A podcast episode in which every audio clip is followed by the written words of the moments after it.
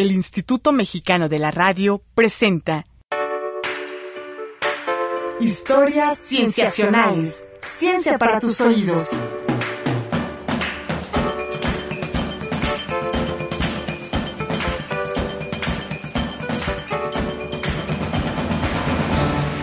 Y ahora, la primera entrega de premios Linneo a la biodiversidad mundial, presentada por la Academia de Ciencias Artegeniales y Artes Cienciacionales.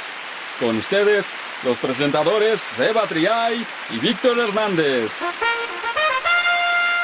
Hola a todos, yo soy Eva Triay. Y yo, Víctor Hernández. Bienvenidos a nuestra primera entrega de Premios Linneo a lo más diverso de la biodiversidad. En la que entregaremos reconocimientos de diversas categorías a algunas de las especies más interesantes de todo el orbe. Tenemos la gala más glamurosa de la diversidad biológica mundial. Pero antes de empezar, vamos a un enlace a la alfombra roja que nos tiene preparado Lucy Bernal. Adelante, Lucy.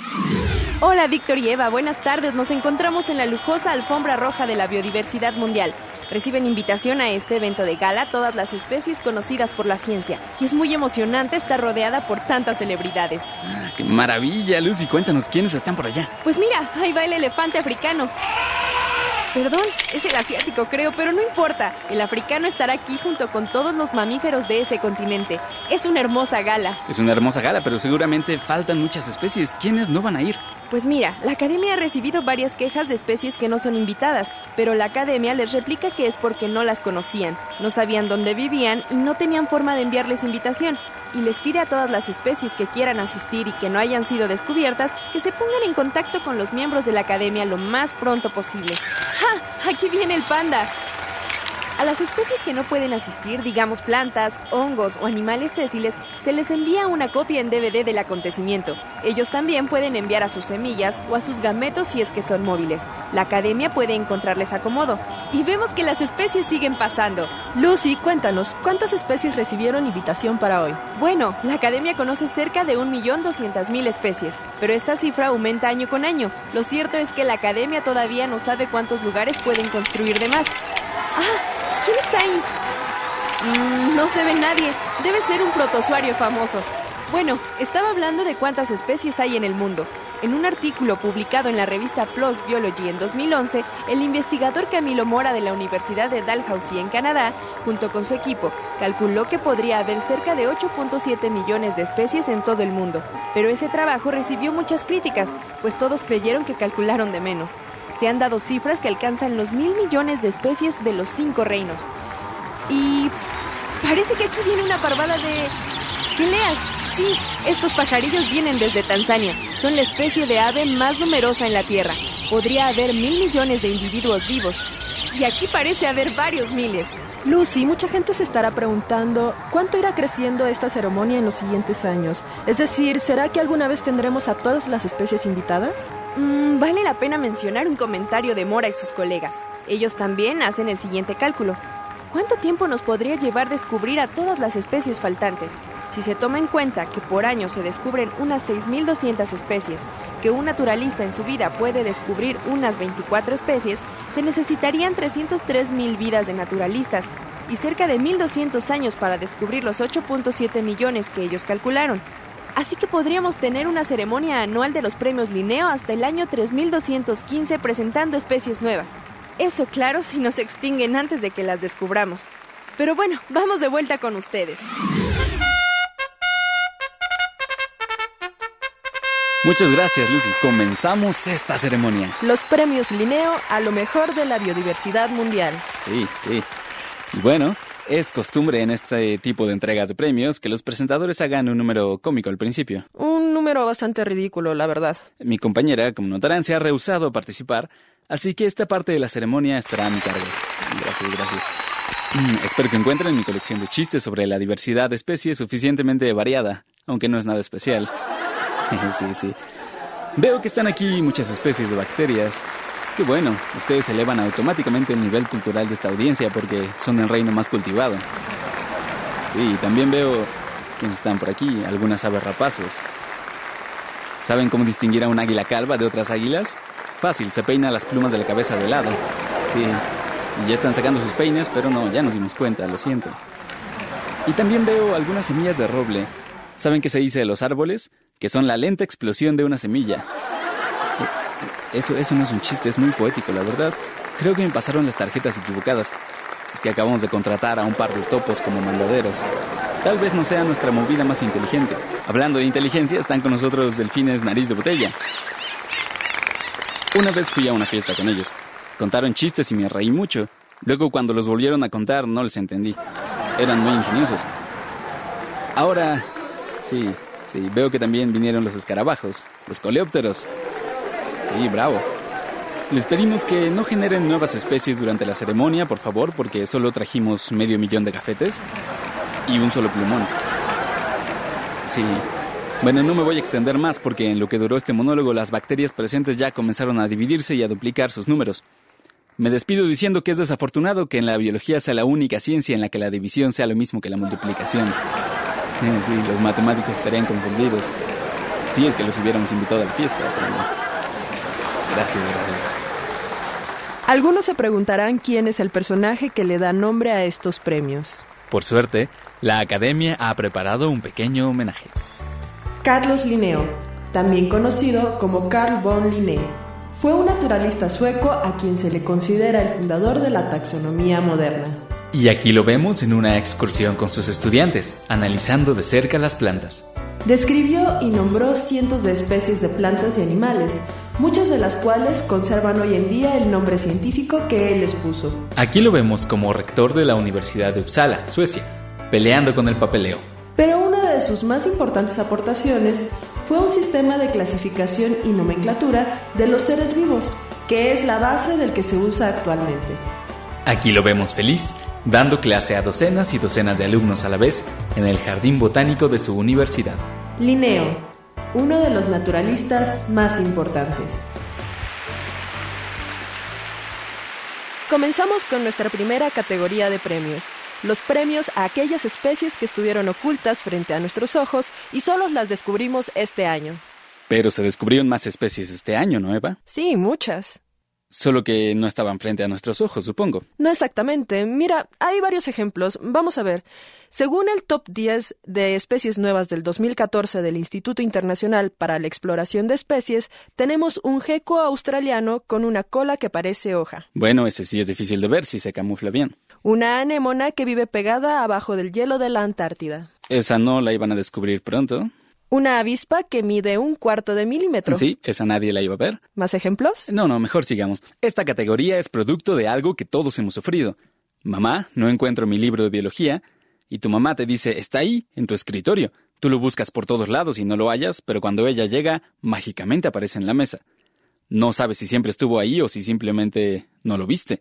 En la categoría de nuevas especies que se mantuvieron ocultas a la vista de todos. Y fueron encontradas por las mamás de los investigadores. Tenemos como tercer lugar a un tapir del Amazonas, Tapirus cabomani, que las comunidades indígenas sabían que era diferente a otros tapires, pero los científicos lo aceptaron hasta el año pasado. Qué bueno que lo reconocieron. Y en segundo lugar, al pájaro sastre de Camboya, Ortotomus chactomu.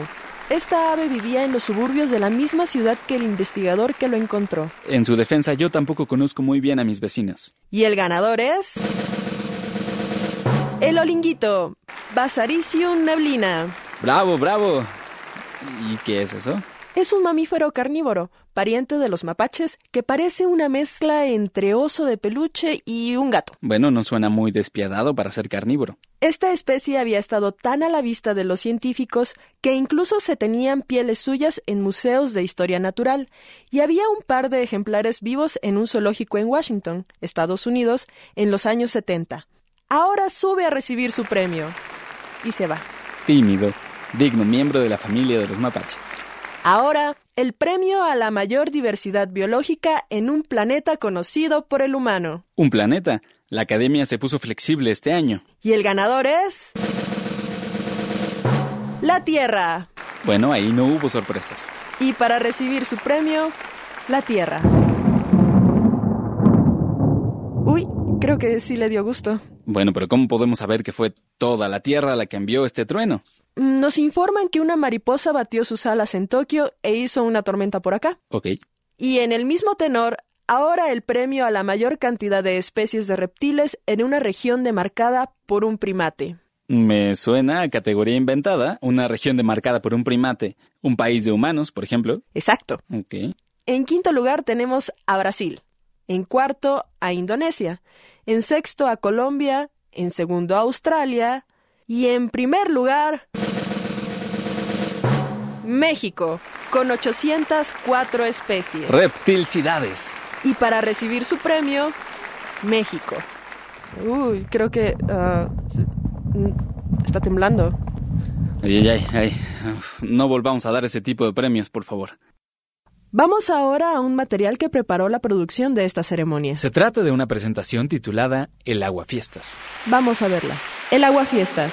Bien podríamos incluir aquí al Homo sapiens por venir a arruinar la fiesta de la biodiversidad. Pero no queremos darnos ningún premio a nosotros mismos, porque eso sería un poco abusivo.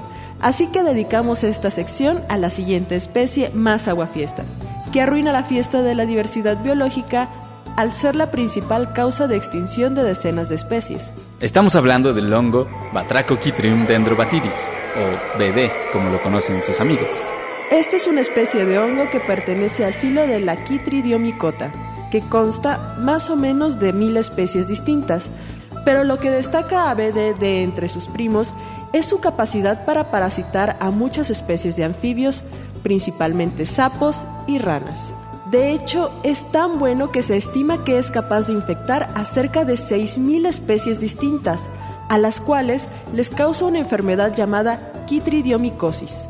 Esta aflicción es tan mala que muchos investigadores la han llamado la peor enfermedad infecciosa que se ha registrado entre los vertebrados, en términos de número de especies impactadas y en lo propenso que es a llevar a la extinción a las especies, casi tan mala como el Homo sapiens. Este hongo ya ha causado la desaparición de varias especies de ranas y sapos, y otras especies que se encuentran al borde de desaparecer. Tristemente, la academia no tiene mucha idea de dónde viene o cuándo llegó. Por supuesto, no queremos darle premios a aguafiestas, así que es una de las pocas especies que no se invitaron a esta ceremonia. Pero no la culpamos, porque simplemente está haciendo lo que sabe hacer, vivir. Ahora vamos a una pausa comercial. Regresamos a la primera entrega de premios Linneo a la biodiversidad. Vamos a un corte y regresamos. Tú escuchas historias cienciacionales. Ciencia para tus oídos. Ciencia para tus oídos.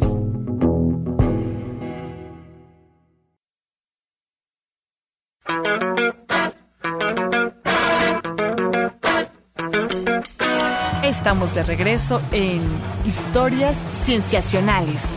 Ciencia para tus oídos. Ciencia para tus oídos. Ahora la Academia tiene lista una sección de noticias optimistas. Este año tenemos el gusto de anunciar un reconocimiento especial, dedicado a una especie que se ha burlado de la muerte. Así es, tenemos el reconocimiento especial Bella Durmiente, que también puede llamarse reconocimiento a las especies que no estaban muertas, sino que estaban de parranda.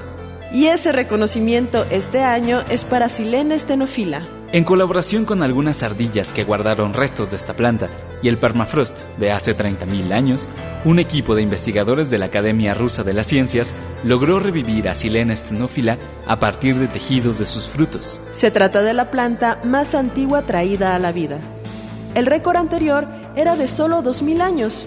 Sus parientes modernos, que también habitan en Rusia, la recibieron con júbilo y le pidieron que les dijera dónde estaba enterrado el tesoro de la familia. La planta creció fuerte y hermosa y está comenzando a producir frutos. Lamentablemente no está aquí para recibir su premio, pero esperamos que las siguientes generaciones vengan a la ceremonia del próximo año. Con suerte vendrán acompañadas de un mamut.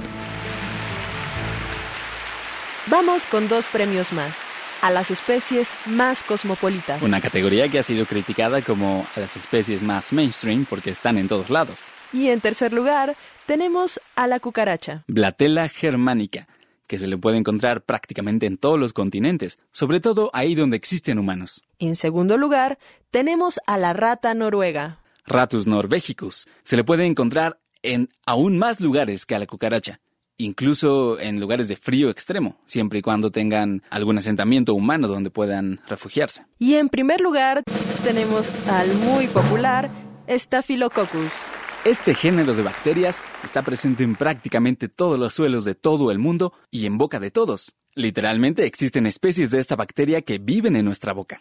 Y en la categoría a las especies con el problema más grave de identidad, tenemos en tercer lugar al ornitorrinco. Ornitorhynchus anatinus, un mamífero que pone huevos, pero que amamanta a sus crías. Y en segundo lugar, la lacandonia schismática. Esta pequeña planta con flor es una especie muy inusual entre todas las plantas con flores, porque mientras que todas las otras especies de plantas con flores, las 250.000 que se conocen, tienen los órganos masculinos rodeando a los femeninos, esta los tiene invertidos. La candonia esquismática. Y el ganador es... Elisea esmeralda. Cuyo nombre científico es Elicia clorótica. Se trata de un molusco marino que tiene una relación simbiótica con algas verdes, de tal forma que integra los cloroplastos de estas algas y puede sobrevivir a base de luz solar. Es planta, es animal, es planta y animal a la vez. Mientras averiguamos eso, le damos un premio. Y así llegamos a la sección que más sentimientos remueve en nosotros. Se trata de la sección In Memoriam, en la que recordamos a las especies que se nos han ido recientemente. Estas especies están consideradas extintas por la Unión Internacional para la Conservación de la Naturaleza, pues en los últimos años no se les ha encontrado en las expediciones. Hagamos una seria reflexión, porque muchas de estas extinciones han sido culpa de nosotros, los humanos. El sapo dorado. Incilius periglenes. Se le vio por última vez en Costa Rica en 1989, declarada extinta en 2007. El delfín de China. Lipotes vexillifera. La última evidencia científica de este delfín se recogió en el 2002, pero en 2007 se declara muy probablemente extinto en estado silvestre. El bucardo. Capra pirenaica pirenaica. El último individuo de esta subespecie de cabra montesa europea fue encontrado muerto en el 2000. El zampullín de Alaotra. Tachybaptus rufolabatus. Declarada extinta en 2010. Esta ave acuática fue vista por última vez en Madagascar en 1982.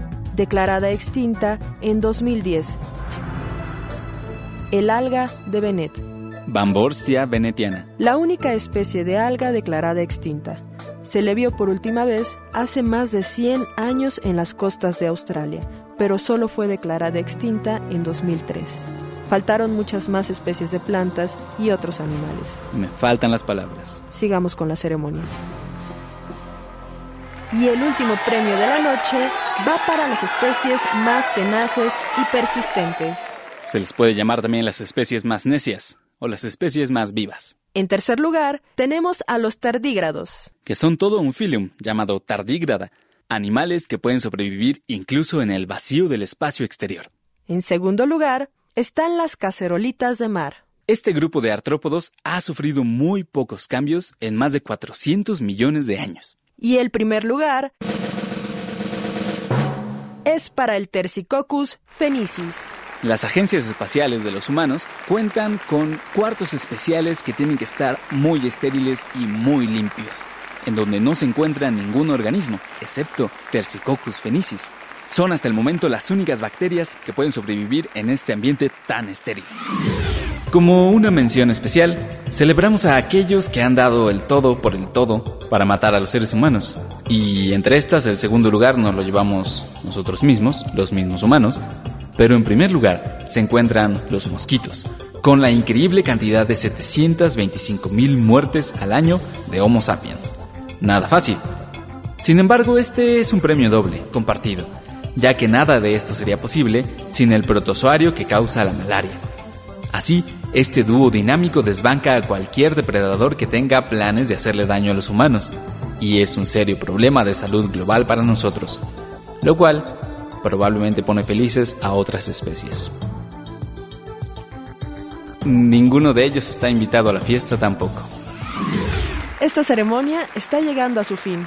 Ha sido un verdadero deleite haber estado con esta distinguida biodiversidad. La academia quiere ahora hacer un último anuncio. Alto, alto, muchachos. Detengan la ceremonia. Eh, Emiliano, estamos a la mitad de algo. Eh, ¿Qué pasa? Está empezando a correr el rumor en las filas de atrás de que la Academia de Humanos hizo esta entrega de premios solo porque se sentía culpable por todo lo que ha hecho. ¿Todo lo que ha hecho? Ah, eh, les recuerdo, amigos, que seguimos en el escenario. Sí, casi todas las especies aquí presentes están amenazadas de una u otra forma por la presencia, pues, de nosotros, los humanos. El cambio de su hábitat, la sobreexplotación de recursos, la tala, la caza, las especies exóticas que llevamos de un lado a otro. Híjole, si se llegan a enterar. Bueno, no se hubieran enterado si nos hubieras dado chance de apagar el micrófono antes de que dijeras todo eso. Ay, eh, ah, hola amigos. Pues no, ¿eh? Nada de lo que dijimos es verdad. En realidad, pues la extinción es un proceso natural y... Em, eh, yo creo que nos vamos de aquí, ¿no? vámonos, vámonos. Chin, y con lo mucho que yo quería ir a la fiesta y a la post fiesta. en fin. Esto fue todo en este episodio de Historias Cienciacionales. Agradecemos mucho a Eva Triay y a Lucía Bernal por haber participado con nosotros. Si quieren saber más de nuestro trabajo, encontrar las fuentes que usamos para este programa, así como ponerse en contacto con nosotros, pueden buscarnos a través de nuestras redes sociales, en Tumblr, Facebook y WordPress como Historias Cienciacionales, en Twitter como arroba cienciacionales, todo con C, y en correo como historiascienciacionales arroba gmail.com. Participaron en la realización de este programa Marcela Montiel en producción y edición, Carolina Durán en diseño de audio y edición, Roberto Portillo en edición y grabación y Manuel Compatitla en controles técnicos. Gracias y no se olviden de escucharnos la siguiente semana para más historias cienciacionales. El Instituto Mexicano de la Radio presentó Historias Cienciacionales. Ciencia para tus oídos.